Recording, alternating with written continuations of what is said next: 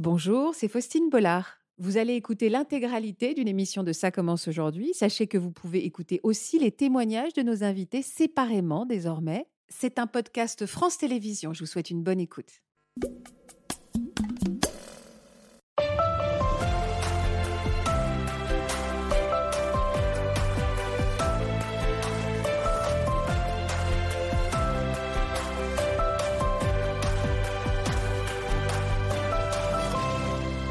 Bonjour à tous et merci de nous accueillir pour cette émission en direct sur France 2. Nous allons faire la connaissance aujourd'hui de deux courages immenses. Deux femmes qui ont décidé de sortir du silence pour dénoncer l'inceste et les violences sexuelles dont elles ont été victimes alors qu'elles n'étaient que des enfants.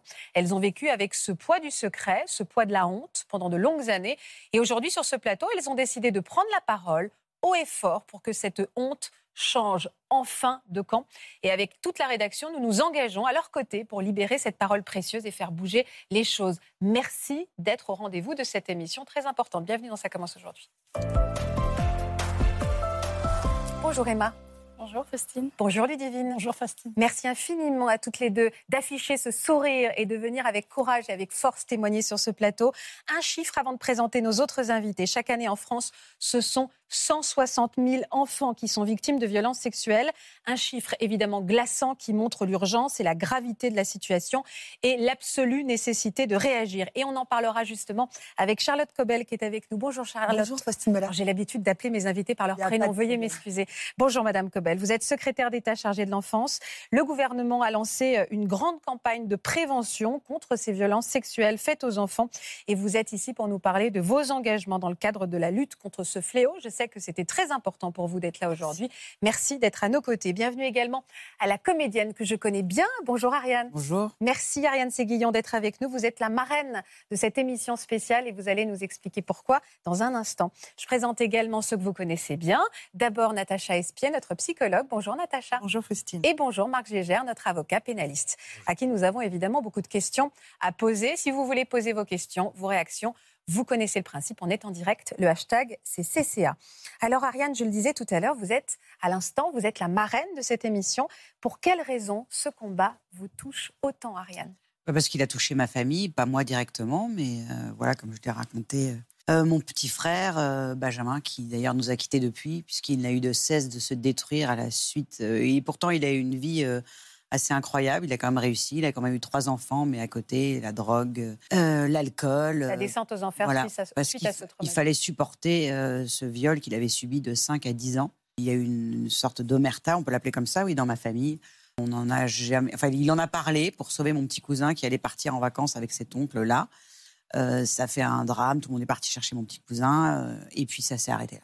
Donc, on parle d'inceste. Oui, bien sûr. On parle d'inceste dans le cas de votre frère. violé pendant 5 ans. Mmh. par cet oncle. J'entrerai pas dans les détails pour, par respect vis-à-vis de lui, mais un jour, il m'a raconté ce qu'il avait vécu et j'ai vomi physiquement tellement c'était insupportable à écouter.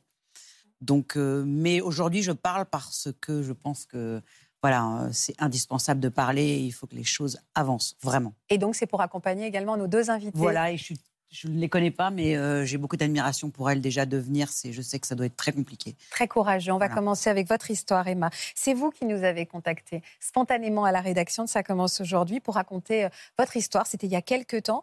Euh, pourquoi c'est important, vous, de faire entendre votre voix? Je vois que vous êtes stressée.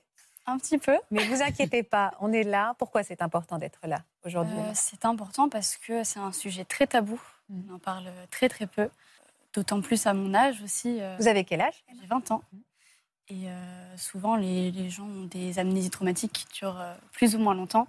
Et je trouve ça bah, très important d'en parler plus, à plus jeunes âges. Oui. Voilà. Pour combien de temps vous avez porté ce fardeau, vous, Emma? Alors, j'ai vécu, moi, l'inceste de mes deux, dans mes plus grands souvenirs, jusqu'à mes 9 ans, à peu près. Qui a abusé de vous, Emma? C'était mon grand-père paternel. Et aujourd'hui, ça va comment? Ça va. Ça va? On remonte euh, la pente petit à petit, après de, longues années euh, de, problèmes. Vous avez accepté de nous parler avec vos mots de la petite fille que vous étiez à l'époque, une petite fille heureuse en apparence, mais qui portait donc ce lourd secret. On regarde ces images. Petite, j'étais une enfant rigolote, pipelette et pleine de vie. Toujours le sourire aux lèvres, Un peu princesse sur les bords, j'avais quand même un sacré caractère. J'ai eu la chance de grandir dans une famille aimante, aux côtés de ma petite sœur Sarah. Je ne manquais pas d'affection. Dès mes trois ans, je me suis découvert une grande passion pour l'équitation. Avec les chevaux, je me sentais comprise et aimée. Et la musique aussi me permettait d'extérioriser tout ce que j'avais en moi. Car en repensant à cette période, je n'étais pas une petite fille si heureuse. J'ai connu le harcèlement scolaire et ne rentrais pas dans les cases. Mes lunettes, que j'ai dû porter très jeune, dès l'âge de deux ans, ont suscité de nombreuses moqueries à l'école. Et surtout, je vivais avec un lourd secret dont je n'osais pas parler à ma famille. Vous regardiez ces images avec sourire néanmoins. Oui. vous ressentez quoi quand vous les regardez, Emma? Euh, C'était des moments euh, joyeux. Hmm. Donc, euh, je retiens ça. Tout a commencé c'est insupportable de savoir que tout a commencé quand vous aviez deux ans. Mm. Est-ce qu'il vous reste des flashs, des images? Oui? Oui. Même de vos deux ans?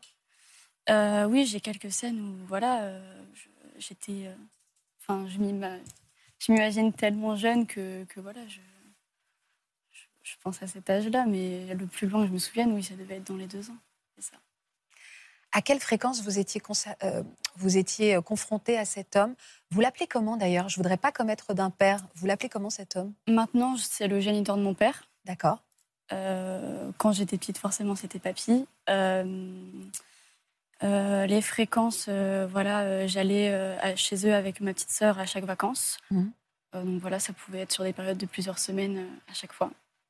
Donc, régulièrement. Régulièrement. Quel genre d'homme c'était? C'était un homme euh, idolâtré, c'était un, dieu vivant, c'était euh, l'homme principal de la famille, euh, pompier, tout allait très très bien. pas du tout de, ce qu'il pouvait faire par derrière. Donc voilà, même personnellement, j'ai idolâtré énormément. À ah, vous aussi ah, Et vous vous souvenez de cette période d'avant. Où vous l'aimiez et vous l'admiriez? Je l'admirais et donc c'était beaucoup plus simple pour lui finalement de me mettre dans sa poche mettre cette expression est forte, hein, me mettre dans sa poche. Euh, vous me dites quand je pose des questions qui vous dérangent, d'accord? Euh, Comment il s'y prenait pour se retrouver seul avec vous? Euh, Il se débrouillait dans les moments de sieste, de calme. voilà, quand il y avait par exemple ma petite sœur devant la télé, voilà, où j'étais enfermée dans une chambre, ou alors on allait faire les courses tous les deux, etc il se débrouillait comme, comme il pouvait. Mmh. Avec quelle régularité quand vous vous retrouviez seul avec lui? Euh, Alors on avait des, rituels. Euh, donc euh, rituel de la sieste, rituel du soir et rituel de la nuit, où il me réveillait la nuit. Tous les jours? Tous les jours, quasiment. Est-ce que c'était des attouchements? Alors, si c'est déjà insupportable. Est-ce que c'est allé plus loin encore? C'est allé bien plus loin, effectivement. donc il y a eu toute la phase attouchement, manipulation euh, euh, psychologique. Euh, il y a eu forcément des viols, donc pénétration, utilisation vaginale, anale, bucco. et après, par la suite, violence physique, avec des brûlures, des coups de ceinture, des choses comme ça. Vous avez vécu l'enfer. Dit-elle avec toujours son sourire, avec beaucoup de force. Euh, vous compreniez, du haut de, de votre si jeune âge, ce qui, ce qui, était en train de se passer, Emma? Non. Non, parce qu'il euh, était très fort en manipulation. Comment il faisait? euh, C'était à base de bah, je suis sa préférée, je suis la plus belle. et en fait, quelque part, je recherchais ça aussi. J'avais besoin de son attention. Enfin, il avait réussi à inverser le rôle dans le sens où c'est moi qui finissais par retourner le voir. Et du coup, il en, il en profitait. Vous, avez, vous avez culpabilisé par rapport à ça? Énormément. Ah ouais? Beaucoup. Vous n'aviez pas des traces, on va, sur ce point, vous allez réagir, Natacha, vous n'aviez pas des traces physiques qui auraient pu euh, alerter vos proches? Alors ça, c'était euh, la grande question. Et je me suis rendu compte qu'en fait, il était euh, assez intelligent pour, pour être bien dans son emploi du temps et faire ça, par exemple, au début des vacances et, et puis rien ah oui, comme ça, il y a les traces avec le temps de disparaître. Parce que des brûlures, et vous brûlez avec quoi? Euh, Alors, euh, ça le prenait de. C'était surtout sous la douche. Euh, donc ah l'eau, l'eau au maximum. Et il est même arrivé qu'il fasse bouillir des casseroles d'eau chaude et me jeter dessus. Oui, c'est un, martyr. C'est insupportable. Insupportable. Euh, sur cette culpabilité, parce que je sais qu'elle est partagée par de nombreuses victimes, Emma nous dit j'y retournais comme si elle s'en voulait encore. Qu'est-ce qu'on peut dire c'est vraiment un processus extrêmement pervers. Hein. Ça ressemble un petit peu à l'emprise que subissent les femmes adultes. Mais il faut bien comprendre, un, que les enfants n'ont pas de représentation de ce qu'est la sexualité. Mm. Et puis, euh, ces personnes-là, enfin, ces pervers-là, euh, vous font comprendre que c'est normal, au fond, puisque vous ne savez pas comment ça se passe ailleurs. Donc, il y a un côté, c'est normal. Et puis, il y a un côté pouvoir quand même. Hein. Mm. Sont des, un grand-père particulièrement charismatique et quelqu'un que vous aimez. Donc vous êtes pris entre ça, entre ce pouvoir, cet amour. C'est pour ça qu'il faut faire très attention quand on explique aux enfants qui peuvent dire non. Ça, c'est bien sûr important de leur expliquer ça, évidemment. Mais comment voulez-vous qu'un enfant dise non à un papy, à un papa, à un tonton? Donc euh, c'est pas aux enfants de se protéger, c'est à nous de, protéger. ces enfants-là. Marc? Oui, j'ai l'habitude de dire, c'est une phrase un peu choquante, mais la pire des contraintes, c'est l'amour mm. sur un enfant.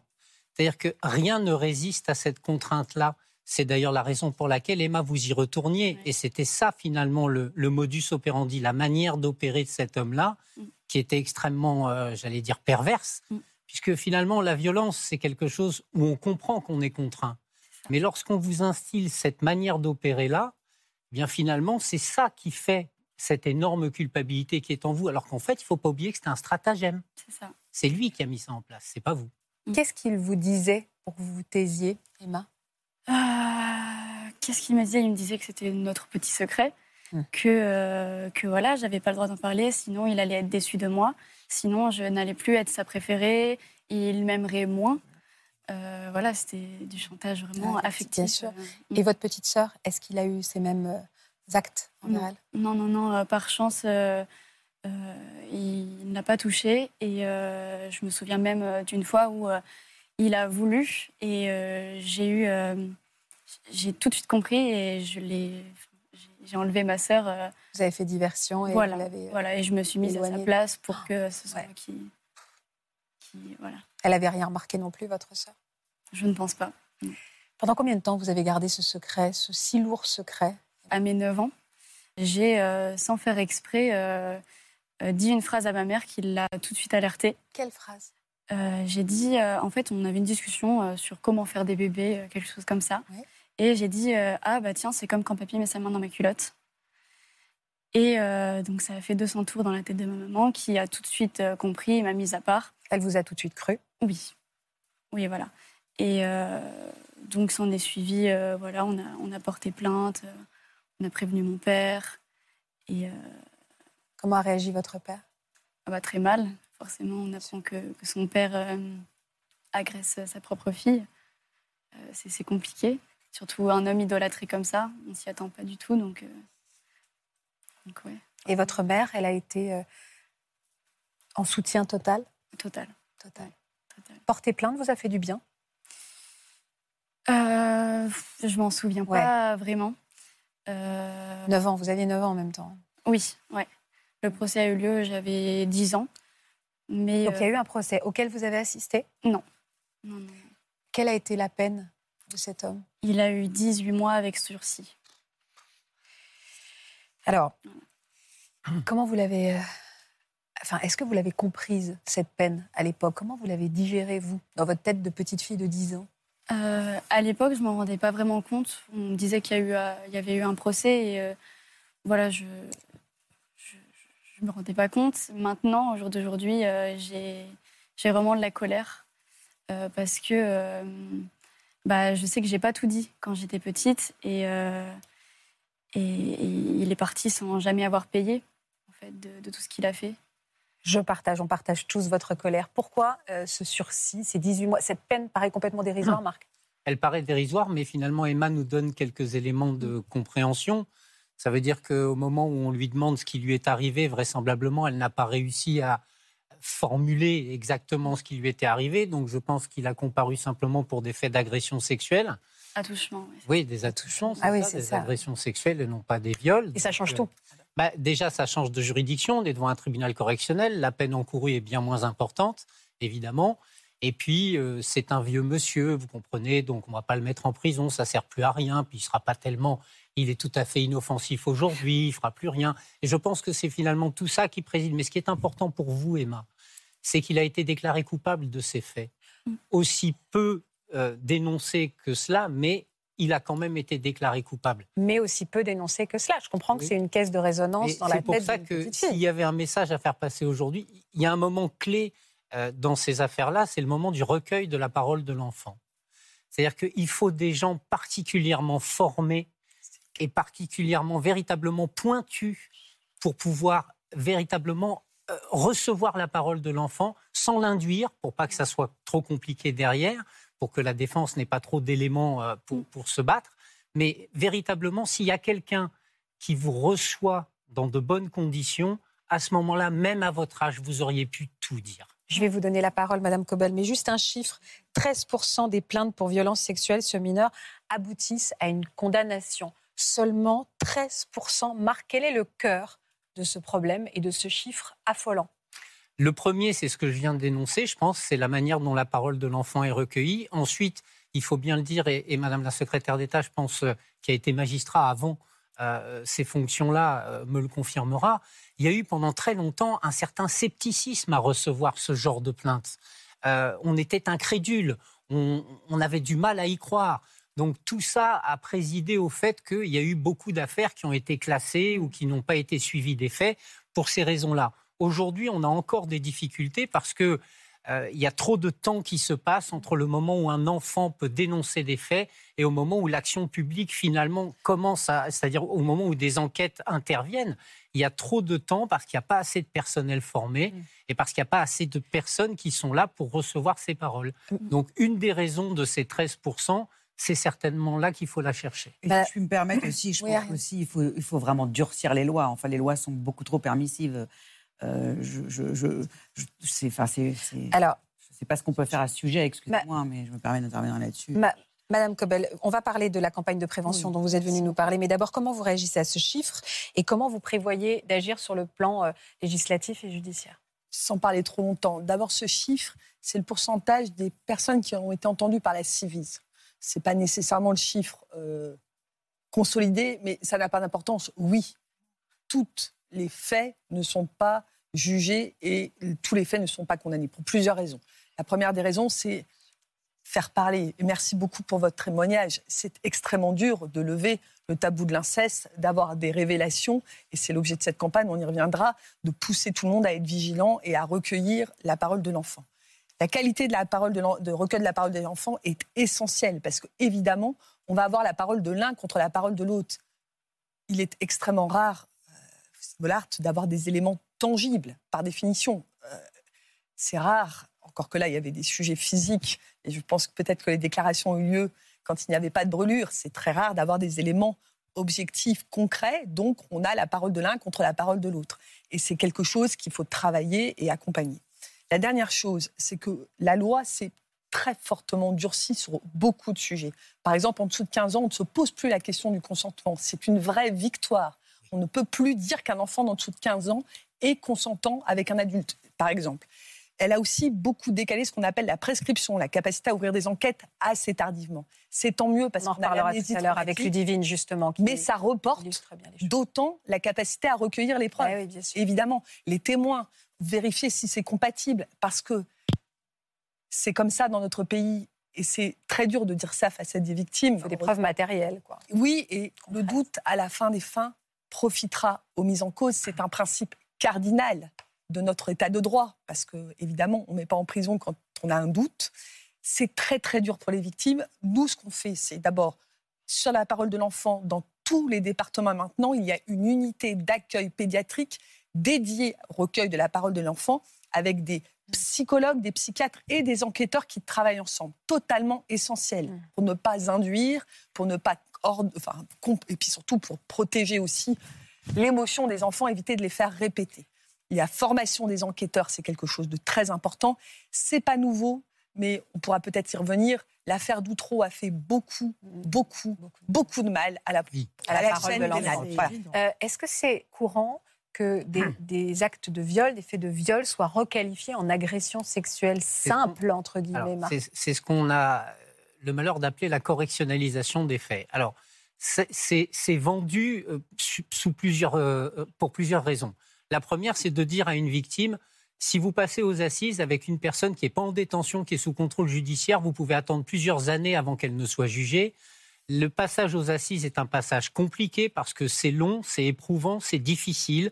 Donc, parfois, il est préférable, dans certains cas, en tout cas, c'est la manière dont c'est présenté, de considérer que c'est finalement un délit et pas un crime, de passer devant le tribunal correctionnel dans des délais beaucoup plus brefs, avec des magistrats professionnels qui ont plus l'habitude, ça c'est quelque chose qu'on pourrait discuter, mais qui ont plus l'habitude et qui par voie de conséquence vont pouvoir vous apporter une réponse beaucoup plus rapide. Mais, mais, avec une peine amoindrie peut-être. Oui, puis c'est quelque part, c'est solder, euh, dans le mauvais sens du terme, la réalité des faits subis.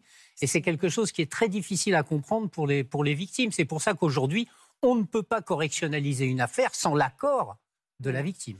Et on a créé les cours criminelles qui sont sans juré pour garder le niveau du crime et faire juger par des magistrats professionnels parce que mmh. ce qu'on dit avec les chiffres qu'on avance, la justice aujourd'hui passe au pénal 30% de son activité sur les agressions sexuelles. Et donc, il y a aussi ça, il y a embolie. Et mmh. c'est pour ça que mon cri à moi, c'est de dire bien sûr que la justice est essentielle, les sanctions sont essentielles, la répression est essentielle, mais si on ne remonte pas et on n'attaque pas le problème à la racine, on ne s'en sortira jamais. On peut doubler les magistrats, doubler les policiers. Emma, comment vous avez...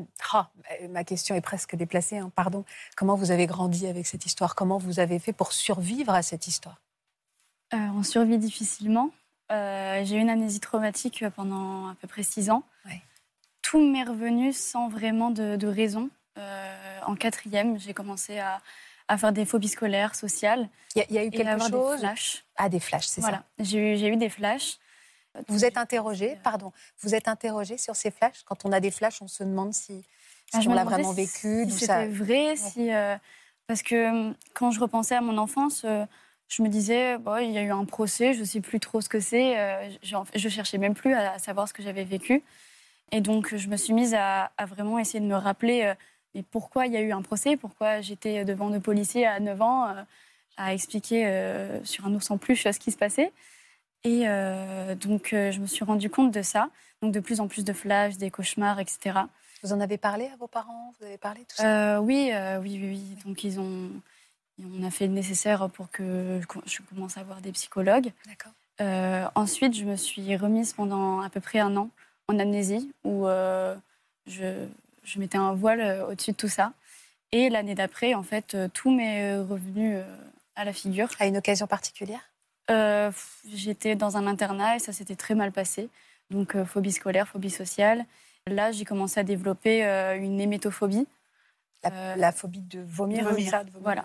Qui, en fait, a enchaîné avec des troubles alimentaires, donc l'anorexie liée à, à l'hémétophobie. Donc, j'ai j'ai complètement chuté. Euh, voilà, j'ai chuté de 14 kilos en un mois et après ça s'est enchaîné, enchaîné, enchaîné. Et euh, jusqu'à avoir des tocs à n'en plus finir, euh, d'hygiène, de nettoyage, de, mutilation forcément, parce que je, me faisais du mal, parce que pour moi c'était de ma faute, je culpabilisais.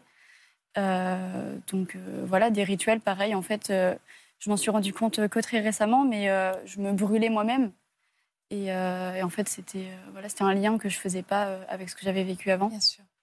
Donc, voilà.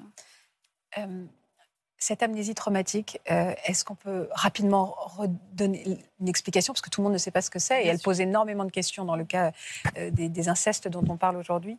Et ce corps qui s'exprime et qui se rappelle plus que sa tête? Bien sûr. Alors, une amnésie traumatique, c'est quand quelque chose est tellement difficile, horrible, que ça, ça va au-delà de ce que le cerveau et de ce qu'on peut supporter. Et ah, je vais être un peu familière, mais c'est comme si euh, il y avait un disjoncteur et mmh. on, arrêtait le compteur au fond. Mmh. Hein. Euh, et, pour se protéger, c'est euh, un moyen de se protéger tellement la réalité est horrible. Et vous le décrivez très bien, ça revient. On sait bien qu'il y a quelque chose au fond. Hein. On mmh. le sait, on ne sait pas trop où c'est. Et parfois, ça va revenir par petites touches. Mais ces petites touches, elles sont extrêmement douloureuses. et, et à un moment, comme vous le dites, hein, en fait, ça revient complètement quand vous êtes à nouveau confronté à de la violence. Hein, vous dites ça s'est mal passé euh, à l'internat et ça revient. Et quand ça revient, il faut absolument un accompagnement parce que ça fait, enfin, c'est extrêmement douloureux. Et euh, comme vous dites, alors c'est à la fois pour le dire rapidement, il y a des attaques psychologiques. Hein, vous dites les tocs, il faut que je me lave tout le temps, etc. Il y a des attaques sur le corps, et ça, on l'oublie trop souvent. C'est que le corps va mal aussi, et donc il faudra le prendre en charge. Et il y a des attaques sociales. On se met en retrait, on veut plus voir euh, ses compagnons. Et oui, le corps est attaqué comme il a été attaqué. On entend la répétition quand malheureusement vous vous brûlez. C'est-à-dire qu'il y a cette culpabilité qui va, va faire qu'on va s'attaquer soi-même. Comment euh, vous avez été bien pris en charge à l'époque? Comment Qui vous a entouré? Euh, j'ai été prise en charge dans un centre euh, médico-psychiatrique, je crois. Psychologique. Psychologique, pardon. donc voilà, j'ai fait hôpital de jour enfant et hôpital de jour ado, où on avait plein de choses, des groupes, que ce soit sur la libération du corps et à la fois j'avais psychomotricité pour me réapproprier un petit peu mon corps. Euh, il y a forcément eu toute la partie euh, psychologique. Ça vous a fait du bien? Oui. oui, Vous êtes reconstruite. Vous avez avancé en tout cas? Oui, j'ai avancé. Euh, au fur et à mesure des années, il y a forcément eu... des rechutes voilà, les trois dernières années ont été très très compliquées. Mais, mais voilà, quand le trouble alimentaire après prend toute la place, c'est compliqué de... Hmm. Vous avez pu construire une vie amoureuse, Emma? Oui, oui, oui. Euh, Vous me dites oui Oui, oui. un petit peu compliqué pour, euh, les compagnons, je, pense. Mais, euh, mais oui, je suis tombée sur des très bonnes personnes qui ont été extrêmement compréhensifs envers moi. Mais effectivement, voilà, j'étais dans un état où bah, c'était compliqué de vivre avec moi. Parce que voilà, quand, quand on a des tocs du matin au soir, j'étais très irritable, très, très susceptible de tout. Euh, et, très sensible surtout. Donc, euh, voilà. Et vous avez, euh, encore une fois, pardonnez-moi de cette question, mais vos rapports à l'intimité, mm. il fallait aussi travailler dessus avec vos thérapeutes C'était Oui, oui, oui. alors, c'était très ambivalent. en fait, il y a des périodes où je ne pouvais pas du tout avoir d'intimité et des périodes où j'avais besoin de violence. Alors ça, du coup, je pense que ça a un rapport forcément, voilà. Mais en fait, euh, si je ressortais pas avec des marques, c'est que voilà, ah c'est pas voilà. Euh, Ce qui rajoutait à la culpabilité. Oui, voilà. Euh, bah, oui.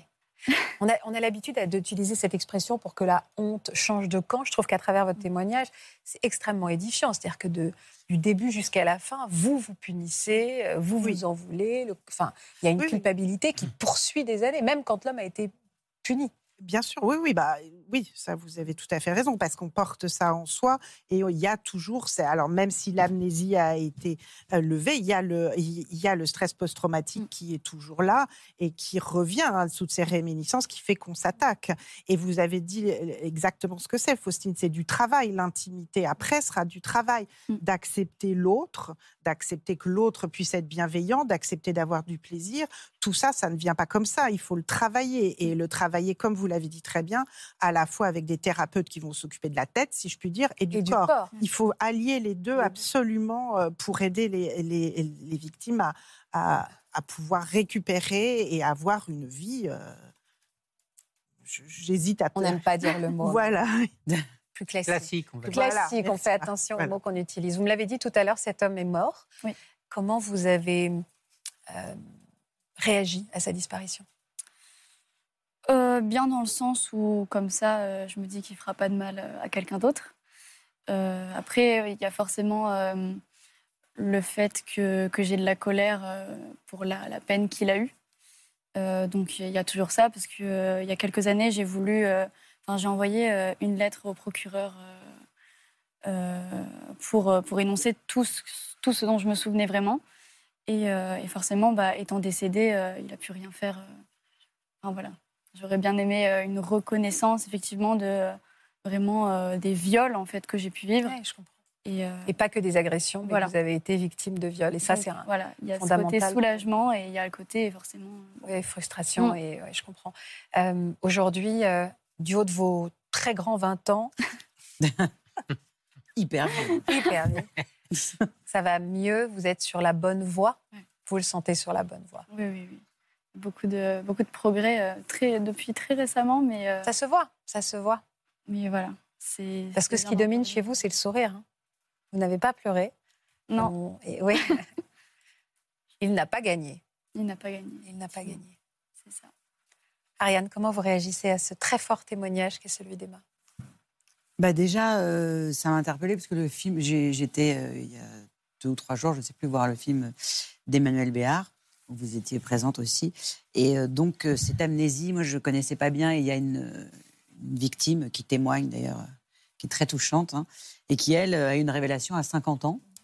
Ah d'un seul coup, enfin une révélation, je ne sais pas si on peut appeler ça comme ça, mais qui d'un seul coup a réalisé.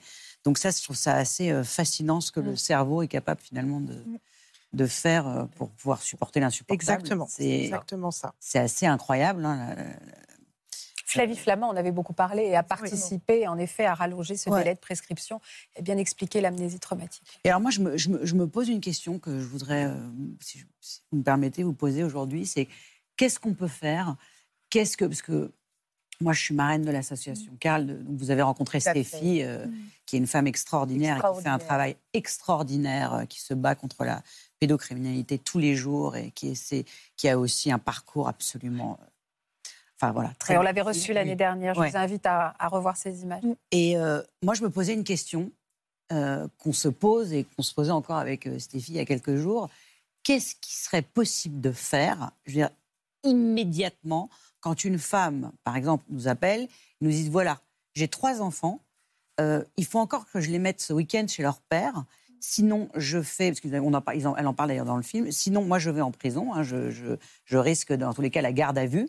Euh, qu'est-ce que je peux faire là, tout de suite, pour prendre mes enfants et pour pas qu'ils aillent chez leur père? Est-ce qu'il y a un truc à faire immédiatement qui serait possible? Alors, il y a tout le sujet, effectivement, du temps de l'enquête pour établir ou ne pas établir la vérité judiciaire qui est, on se le dit, nécessairement très loin de la vérité. Voilà, vous l'avez expliqué.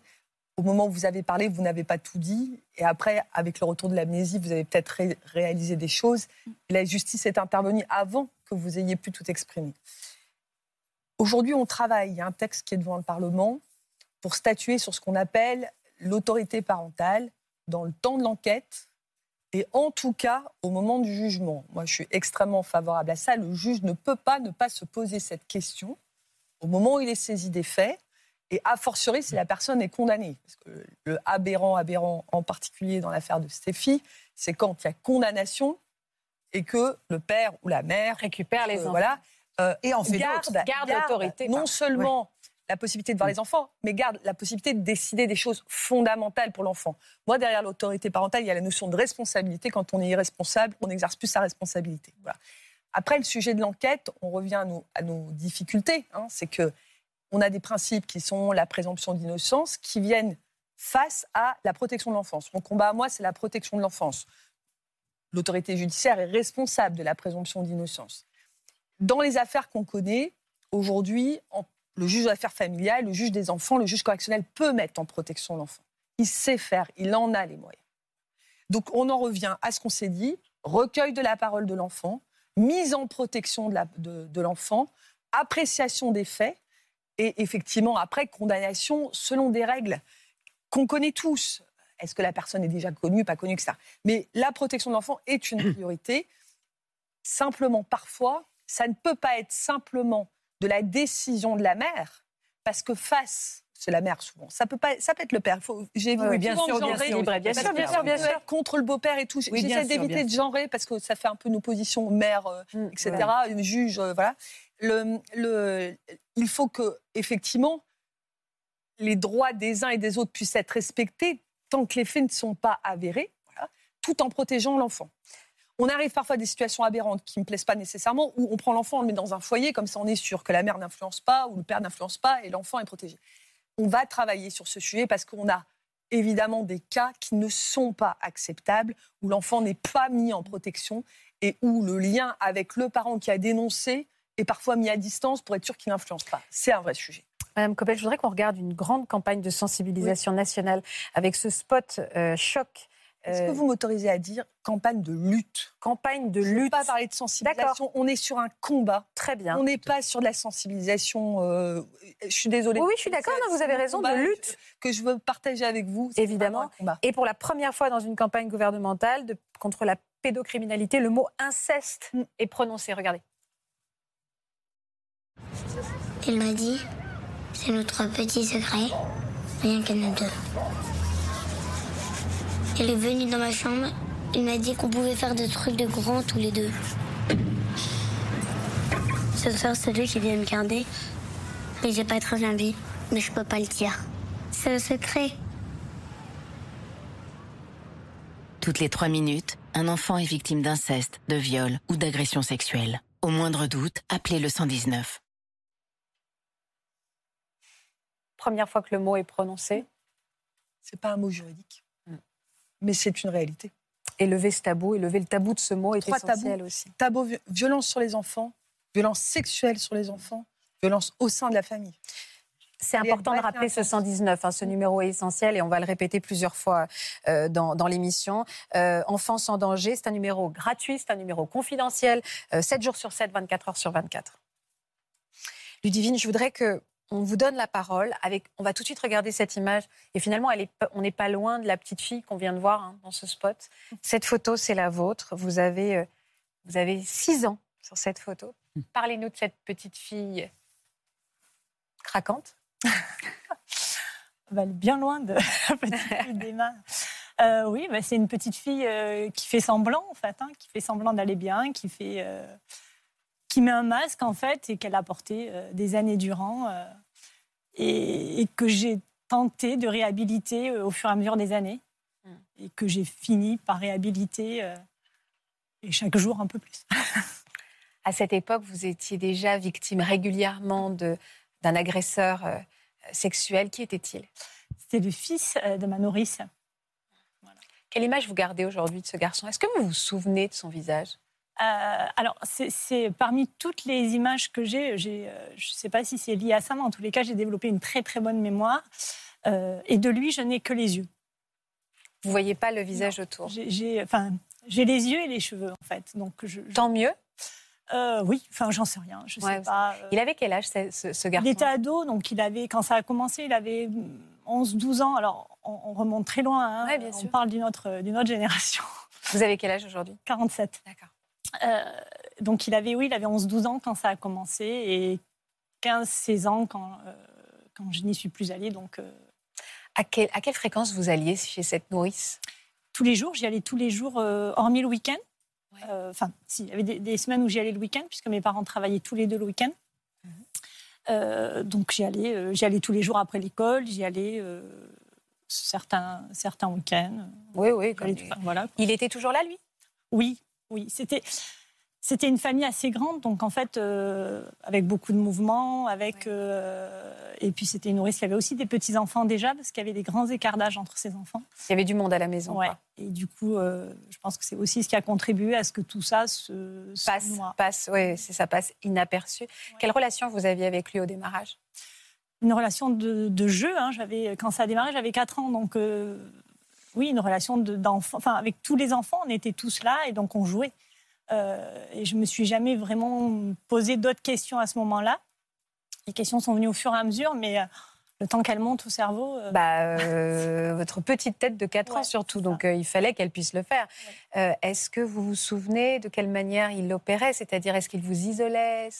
Oui, en fait, on avait une chambre dans laquelle on jouait tous, et puis au fur et à mesure, enfin comme tous les enfants, quand les enfants s'amusent, on vient, on repart. Par petits groupes aussi, oui. Et puis, il y avait toujours un moment où il faisait en sorte qu'on soit tous les deux et il fermait la porte à clé. Et puis, euh, et puis voilà, donc ce qui fait qu'on se retrouvait que tous les deux. Et, euh, et le reste, c'était mouvement de la vie. Donc, euh, il n'y avait pas tant de questions que ça qui se posaient autour de, autour de nous. Vous avez subi des attouchements? J'ai subi des attouchements, j'ai subi du viol, j'ai subi, oui, j'ai subi tout ça.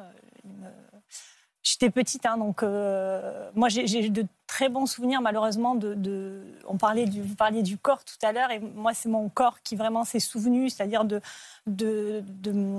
d'être attaché au lit, donc la sensation des, euh, des liens sur les poignets, la, la, sensation du bois sur la peau. Enfin c'est des sensations assez euh, qui sont restés, qui restent encore, parce que je peux avoir des sensations des fois où je touche une matière, je me dis c'est. Il y a des sons aussi qui reviennent. Oui, alors j'ai un rapport au son qui est très spécial, c'est-à-dire que j'ai vraiment développé. bon après, est-ce que c'est ça, est-ce que c'est pas ça? Enfin, à 47 ans, il y a des choses qui se rajoutent aussi, bah, l'histoire continue. reviennent, ouais. Mais j'ai un rapport au son qui est très spécial, c'est-à-dire que j'avais j'avais très peur aussi de mon père, euh, qui était un Italien un peu italien. et du, coup, j'ai développé un rapport au son très spécial parce que les bruits me permettaient d'anticiper ce qui allait se passer. Donc, euh, vous vous prépariez presque? Ouais. Et il vous disait quoi? Il, il, parlait aussi des de secrets Oui, il me disait que ben, on continuait dans l'idée du jeu en fait, et puis surtout il me disait il faut pas en parler il faut pas en parler. Et j'ai le bruit, on parlait de bruit, il avait des, magazines euh, porno sous le lit, donc j'ai le bruit des pages des magazines qui se tournent pendant qu'il me touchait, pendant que je cherchais l'autre jour. Je, je, disais c'est assez surprenant parce que, en écoutant Emma, ça m'a ça fait la même chose. On n'a pas de mots dans le vocabulaire. On a des mots qui disent, euh, euh, on a des verbes qui disent caresser, mais caresser dans le mauvais sens, dans le sens de la violence, on n'a pas de mots en fait. moi, je ne peux pas utiliser le verbe caresser parce que c'était pas des caresses. Toucher avec agression. Oui, et toucher avec agression, il n'y a pas de mot qui existe. C'est terrible parce que on a une langue qui est riche et il n'y a pas de mots qui vont avec ça. Est-ce que vous avez demandé à vos parents à moins aller euh, chez cette nounou? Non, non, non, j'ai pas demandé parce que. Euh, ah, ne vous justifiez pas, c'est vraiment une question. Parce que là, d'un coup, dans ma question, ça induit une culpabilité que je ne ressens pas et qu'il faut surtout pas ressentir. Mais si... est-ce que vous avez manifesté, en tout cas? Non, parce que pour le coup, la culpabilité, c'était vraiment de dire si je leur dis, si je leur dis quoi que ce soit, forcément, ils vont poser des questions. Euh, et, vous ne vouliez pas qu'ils vous posent des questions? Mais non, parce que j'aurais fait du mal à mes parents. Et je savais instinctivement que si moi, je bougeais, je faisais bouger tout un système, en fait. Voilà, j'en parle avec des, mots d'adultes. Quel système? Ben, je faisais bouger mes parents. C'est-à-dire que genre, c'est un jeu de domino. C'est-à-dire que euh, le jeu de cartes tient bien tant que tout le monde est à sa place. À partir du moment où on enlève une carte, tout tombe. Et moi, je me disais, si j'en parle à maman, elle va en parler à papa. Et papa, il va devenir fou, et maman va devenir folle aussi. Et ça va aller chez ma nourrice, qui, que j'aimais beaucoup, qui était une femme que j'aimais beaucoup en plus. et, la responsabilité sur vos petites épaules. Il n'y a pas de sujet, en fait. On ne peut pas. Euh, vous, avez réussi à vous confier à quelqu'un? Ah, alors, les, années sont passées. Euh, Donc sans, que ça s'arrête, avec cette même fréquence, avec ces mêmes agressions. Ce qui s'est passé, c'est que, euh, malheur n'arrive jamais seul, j'avais 4 ans. Et le temps que ça vienne, que ça infuse, il y a un moment où j'ai commencé à me dire, il y a des choses qui sont spéciales, qui sont bizarres, et j'étais très proche de mon grand-père maternel, que je voyais beaucoup aussi. Et je me suis dit, au fond, le seul à qui je vais pouvoir en parler à un moment donné, c'est lui. Vous l'avez fait? Et non, parce qu'il est mort de manière brutale euh, quand j'avais 6 ans. Ah oui. Voilà, il est mort d'un cancer fulgurant en 3 mois. Donc, cette main que vous espériez être tendue vers vous, elle, est, elle a disparu. Et au-delà de ça, euh, c'était quelqu'un dont j'étais très proche. Et on m'a prévenu après. je parle des années 80, donc les choses, elles, on ne vivait pas les choses comme on les vit aujourd'hui. Euh, et du coup, j'ai vécu, j'ai rajouté ce traumatisme-là qui était la perte de toute ma sécurité en fait. Et alors, à quel moment euh, votre cauchemar a pris fin? Euh, Quand j'ai arrêté d'y aller, c'est-à-dire vers 8 ans et demi, 9 ans à peu près, euh, quand, quand, ça s'est arrêté, quand j'ai arrêté d'y aller parce qu'elle ne pouvait plus me garder. Mais dans quel état vous étiez, vous, à cet âge-là? Comme ça. Je souriais. Vous souriez. Et à quel moment Alors, vous avez réussi à, pas réussi parce que c'est pas un choix. Vous, êtes, vous avez aussi eu cette amnésie traumatique bah, à un moment. Non. Donc vous l'avez enfoui volontairement. Vous avez décidé que c'était votre secret à vous. Non, j'ai, euh, j'avais de gros problèmes de santé à ce moment-là. Mmh. Alors là aussi, hein, vous aviez quoi On pourrait se poser des questions. Tout à fait. Euh, j'avais, euh, j'ai déclenché, enfin j'ai déclenché, j'ai eu une scoliose, donc qui a démarré à 6 ans et demi, 7 ans. Et tout s'est focusé sur ça. C'est-à-dire qu'il a fallu aller chez le médecin plusieurs fois par semaine, chez le kiné plusieurs fois par semaine, euh, porter le corset, tout ça euh, avancer en âge. Et, euh, il fallait.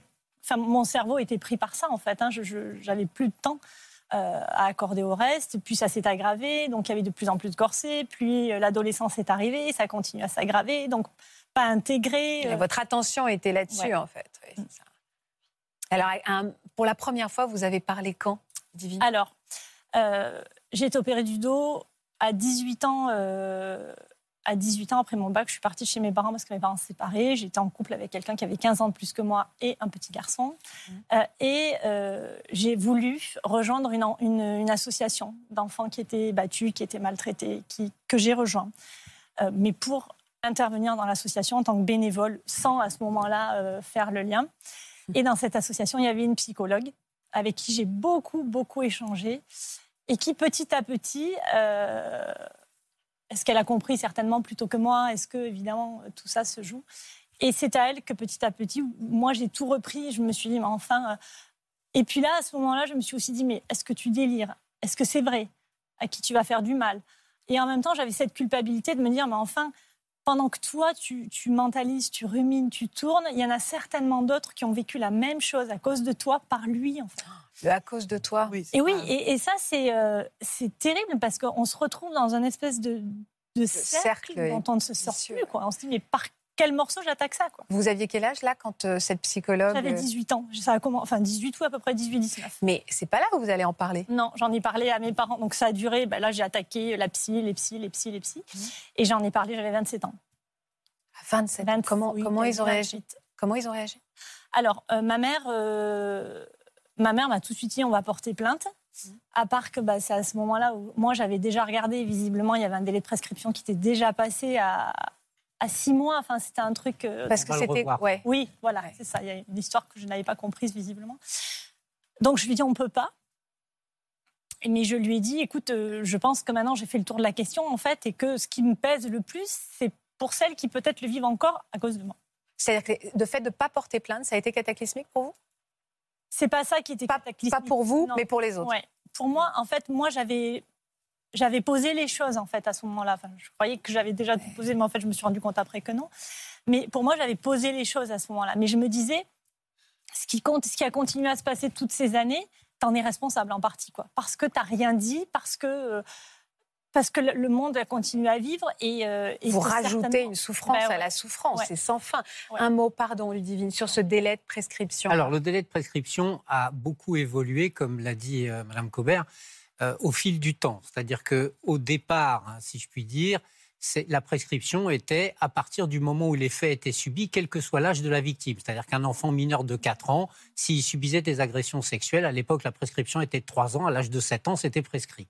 Une première loi est venue dire non, sur les mineurs, lorsque les mineurs sont victimes, ce n'est qu'à compter de la majorité de l'enfant qu'on commence à décompter la prescription, le délai de prescription. Et puis ce délai de prescription était de 10 ans pour les crimes, il a été augmenté par une, par une première loi à 20 ans à compter de la majorité, puis à 30 ans. Aujourd'hui, on est sur une, loi qui dit que jusqu'à 30 ans après la majorité, lorsque vous avez été victime enfant, vous pouvez déposer plainte. Mais il y a un petit détail qui est d'une importance capitale, c'est qu'une loi, lorsqu'elle est promulguée, lorsqu'elle rentre en application, elle ne peut rentrer en application que sur des situations qui ne sont pas déjà prescrites. ça, c'est insupportable parce que loi, certaines, certaines euh, situations, la prescription était déjà acquise, malheureusement, au moment où la eh nouvelle loi intervenait. Et elle ne peut pas rétroagir. parce que dans ces, dans ces chiffres-là, Ludivine pourrait porter plainte, mais la date n'était pas, euh, non, parce qu'en fait, Ludivine s'est trompée dès le départ dans son calcul. Elle pensait qu'il fallait compter à Parce qu'on n'est pas loin de vous engueuler un peu, Ludivine. non, au contraire, c'est une bonne nouvelle. Ludivine, c'est une bonne nouvelle parce que je pense qu'on peut encore faire quelque chose. Oui elle pensait que c'était à il fallait commencer à décompter à partir du moment de, des faits. Or, c'est à compter ah de la majorité. Donc, c'est important de le répéter, Marc. Vous avez raison. C'est à partir de la majorité, c'est pas à partir des faits. Ça, ça c'est vraiment essentiel. L'autre chose que vous nous avez appris et sur lequel il faut absolument revenir, tous les enfants que je reçois me disent j'ai tardé à parler parce que je ne voulais pas euh, fiche en l'air ma famille mais c'est pas la parole qui se libère qui fiche en l'air la famille. C'est ce, qui ce que vous avez subi qui a détruit la famille. et bien tout à fait vrai. Je me permets juste d'intervenir dans les témoignages d'Emmanuel Béard. Emmanuel Béard n'a pas révélé. Elle dit que sa famille a été de fait détruite alors qu'elle n'a pas pris la parole. Donc je, confirme parfaitement. Et c'est dernière chose sur la prescription. Maintenant, ça part du dernier témoignage aussi. Il y a une prescription. Si on trouve une victime aujourd'hui, ça décale d'autant. Oui. votre euh, frère aussi, il n'a pas parlé pour ne pas détruire la famille. Ou, Ah non, oui, il a parlé. Euh, lui, il a juste parlé quand mon petit cousin allait être emmené par cet oncle. Sinon, je pense qu'il n'aurait pas parlé. mais la famille a tué, votre famille a décidé la famille de a tué ce qui s'était passé. Et alors moi, je, suis très intéressée par ce que vous dites, parce que justement, quand on a voulu porter plainte, à l'époque, c'était 20 ans. Et donc, il a pas. et, moi, je voudrais vous poser une question par rapport à ce que vous dites. Est-ce que euh, ça peut être quelqu'un d'autre de la famille qui porte plainte à la place de la personne. Absolument.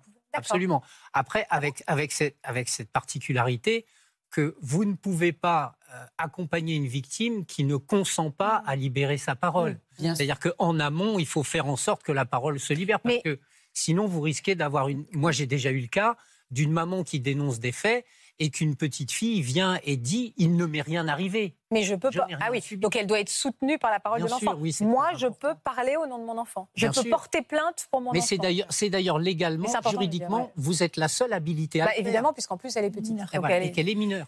Et petite question aussi par rapport à, ce que vous avez dit tout à l'heure, parce qu'elle dit qu'elle, le fait de ne pas avoir été reconnue, euh, euh, violée, etc. Euh, est-ce que après, c'est-à-dire est-ce que quand la personne est décédée, il est toujours possible d'avoir réparation et voilà, est-ce que ça c'est malheureusement non. Non. Parce qu'il y a un grand principe en droit français qui dit que l'action publique s'éteint au décès de la personne mise en cause. Donc à et dans toutes les situations, dans cette conversation, Marc, c'est absolument terminé. On ne peut malheureusement plus rien faire. Ce qui n'est euh, pas le cas, par exemple, même si, même si une personne euh, est un agresseur et, irresponsable, il existe aujourd'hui un moyen de saisir la chambre de l'instruction pour obtenir en quelque sorte la, consécration de sa responsabilité sur les faits que vous avez subis. Mais lorsqu'une personne est décédée, l'action publique s'éteint, s'arrête, et on ne peut malheureusement plus rien faire. Ludivine Tellement des indemnisations quand même. Oui. Ludivine, oui. Juste sur les indemnisations, où souvent on dit on ne le fait pas pour l'argent. Ok, d'accord. Mais symbolique. Alors, oui, mais je rappelle quand même que se soigner, ça coûte cher. Mais c'est absolument. Vous avez raison. Vous avez raison. Voilà. Et que je pense que c'est important cette question d'argent. Comment vous vous êtes construite, vous, pendant toutes ces années, Ludivine? Euh, à base de psy, beaucoup. Euh, et puis après. Euh, Donc ça coûte cher, ce que vous avez raison de me dire. et après, je pense qu'il y a eu. non, après, il y, a, eu aussi une reconnexion au corps. C'est-à-dire qu'après, je me suis lancée corps perdu dans la danse à deux. Ah. Et, et, je pense que ça a joué pour cette reconstruction du mental et du corps. C'est-à-dire que j'avais besoin de reconnecter les deux. J'avais besoin de me dire, une fois que je me suis dit, OK, c'est vrai, euh, et tu l'as posé, j'ai eu besoin de, bah, de réhabiliter cette petite fille, c'est-à-dire de, faire revenir quelque chose de l'enfant qui était complètement cassé dès le départ, et de lui dire, euh, bah, vas-y, quoi, maintenant amuse-toi, parce que de toute façon, ce qui s'est passé, tu n'auras plus de prise dessus. Tu, ça s'est passé. Le laisser derrière. Vous avez une école de danse aussi? Oui, j'ai eu une école de danse, oui. J'ai eu une école de danse pendant 10 ans. Et, euh, avec des petites filles, alors? De l'âge que vous aviez au moment de ces agressions? euh, Ça, ça a été. Euh, j'ai tout paré, c'est-à-dire que j'ai fait en sorte que j'avais beaucoup, beaucoup d'enfants dans l'école de danse. Et j'ai fait en sorte. Enfin, je faisais très attention quand les hommes rentraient dans les vestiaires, parce qu'évidemment. Je me disais, enfin, j'avais des yeux partout, et puis, et puis, oui, et puis j'ai poussé. C'est-à-dire qu'il y a une année, il y avait des travaux. J'avais une école de danse qui était en rez-de-chaussée avec des grandes fenêtres une année, il y a des travaux qui étaient prévus pour le métro et des comment ça s'appelle des, euh, algécos devaient être installés pour que les ouvriers se changent euh, dans les ah d'accord. Et je savais que les Algeco allaient donner sur mes fenêtres. Et euh, ah, donc, en fait, je me suis battue pendant six mois avec la mairie du 8e pour leur dire, en fait, tant que moi je suis là, il n'y aura pas les Algeco. Vous dites, j'ai tout paré. Et en fait, vous vous êtes un peu réparé à travers ces actions. Oui, j'ai bien Oui, et puis surtout, je me suis dit, enfin, je me suis dit, je, me dis, je pense inconsciemment, ce que moi, j'ai pas pu faire comme je n'ai pas parlé, ben, il y en a peut-être qui l'ont vécu aujourd'hui. Euh, il est de mon devoir, d'une certaine façon, de veiller en permanence sur les enfants, sur, euh, sur les enfants vrais euh, qui sont petits, euh, et puis sur les enfants qui l'ont été. Quand je disais tout à l'heure, je réhabilite les petites filles, c'est un peu ça. C'est-à-dire que même sur les femmes que je rencontre aujourd'hui, c'est devenu votre mission, en fait, de vous donner un sens à ça. C'est ça que vous gardez de ce traumatisme-là? Oui, c'est c'est de se dire, j'en ai, j'en ai fait quelque chose, c'est un peu prétentieux, mais, mais c'est de se dire, euh, de toute façon, encore une fois, ça fait partie de mon histoire. Je pourrais pas l'éliminer et c'est pas grave. Et je vais pas pleurer toute ma vie sur ça parce que ça, ça fera pas avancer, ça fera rien avancer de pleurer toute ma vie sur ça. Et je peux en faire quelque chose. C'est-à-dire que Parce que moi, j'écoutais Emma tout à l'heure et je suis hyper admirative parce qu'elle a 20 ans. Quoi. Moi, j'en ai presque 50. Donc, à l'âge qu'elle avait, euh, j'en étais pas du tout à me poser ce genre de questions. Mais, mais aujourd'hui, c'est tous les jours que j'entends des, des, nanas de mon âge me dire Oh là là, mais t'en parles, mais moi, il m'est arrivé pareil et j'ose pas en parler. Quoi. Et je me dis Mais.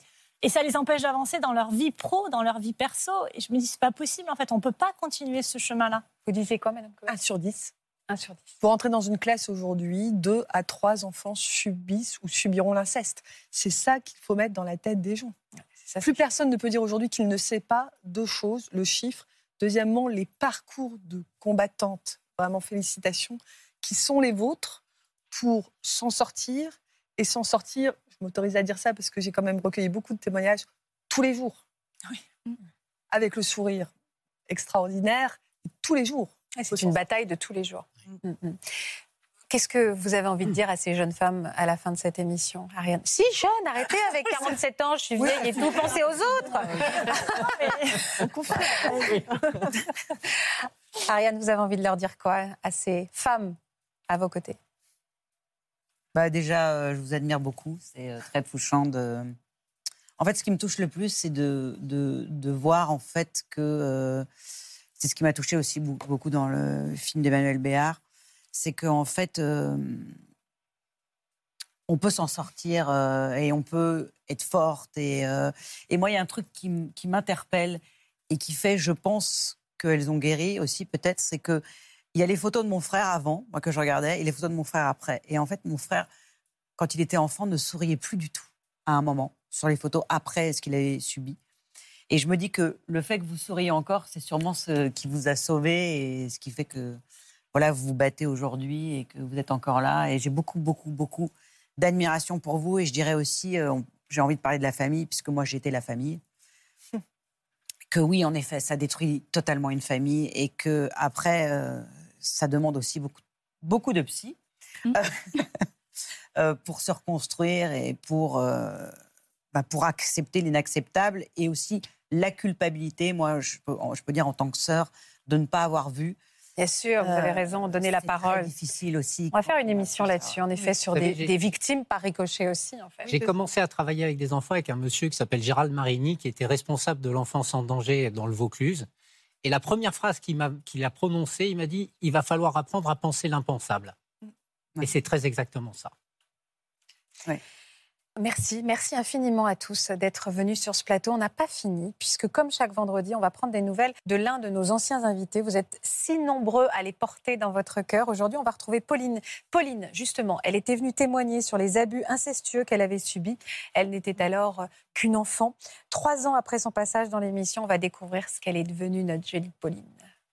Alors moi c'est Pauline, j'étais venue témoigner il y a presque trois ans déjà sur le plateau pour euh, parler aux côtés de Guillaume et Isabelle du fléau de l'inceste que j'ai personnellement vécu entre mes 7 et mes 11 ans. Euh, je tenais à vous remercier et à remercier chaque personne qui m'a fait confiance et à qui j'espère avoir pu apporter euh, à mon niveau un peu d'espoir, de soutien, de reconnaissance dans un monde où oser dire qu'on a été victime d'inceste, de viol peut encore parfois mener à être forcé au silence. Aujourd'hui en ce qui me concerne je vais bien, je vais mieux et je crois que tout ce bagage me permet d'apprécier la vie encore plus depuis l'émission, j'ai intégré Sciences Po Bordeaux avant de partir vivre en Afrique du Sud pendant un an. Je viens de rentrer à Bordeaux où je vis désormais avec ma petite amie Maëlle. Je pense aujourd'hui euh, donc à vous tous, je vous envoie tout mon courage, je vous embrasse tous, Faustine, Jennifer, Stéphanie et toute l'équipe. Merci. On t'embrasse aussi, Pauline. On parle des sourires, on parle de la voix. Écoutez la voix de Pauline, la façon dont elle est. Vraiment, on parle de battante. C'est aussi ce message que vous êtes venu transmettre. Juste le mot de la fin rapidement, Madame Cobel. Qu'est-ce qu'il faut retenir de tout ce qu'on s'est dit? Il faut retenir qu'on a besoin de tout le monde, du courage de tous nos témoins, de l'action du gouvernement, des pouvoirs publics, et justice. Mais on a besoin aussi que dans les familles, les choses soient pesées, qu'on protège spontanément les enfants de situations. C'est ce que vous faites, madame. C'est très, très important. Euh, et qu'on mesure euh, que c'est pas facile de parler. Moi, j'ai écouté au 119 des dames qui disent Ah non, je peux pas dire dénoncer mon mari parce que j'ai une fête de famille. C'est ça. Il faut parler parce que ça détruit encore plus de ne pas parler. Merci beaucoup, Madame Cobel. Merci beaucoup infiniment, Natacha et Marc. Euh, France 2, évidemment, France Télévisions continue de s'engager pour briser le silence. Le dimanche 1er octobre, France 2 vous proposera donc une soirée spéciale contre les violences sexuelles faites aux enfants avec la diffusion du film Les Chatouilles d'Andrea Bescon, suivi d'un documentaire infrarouge Enfance abusée. On vous attend nombreux. Merci à tous. Tout ça est extrêmement précieux. Merci de votre confiance. Merci beaucoup, Ariane. Je vous embrasse. Je vous souhaite une belle après-midi, un beau week-end sur France 2. Merci à tous.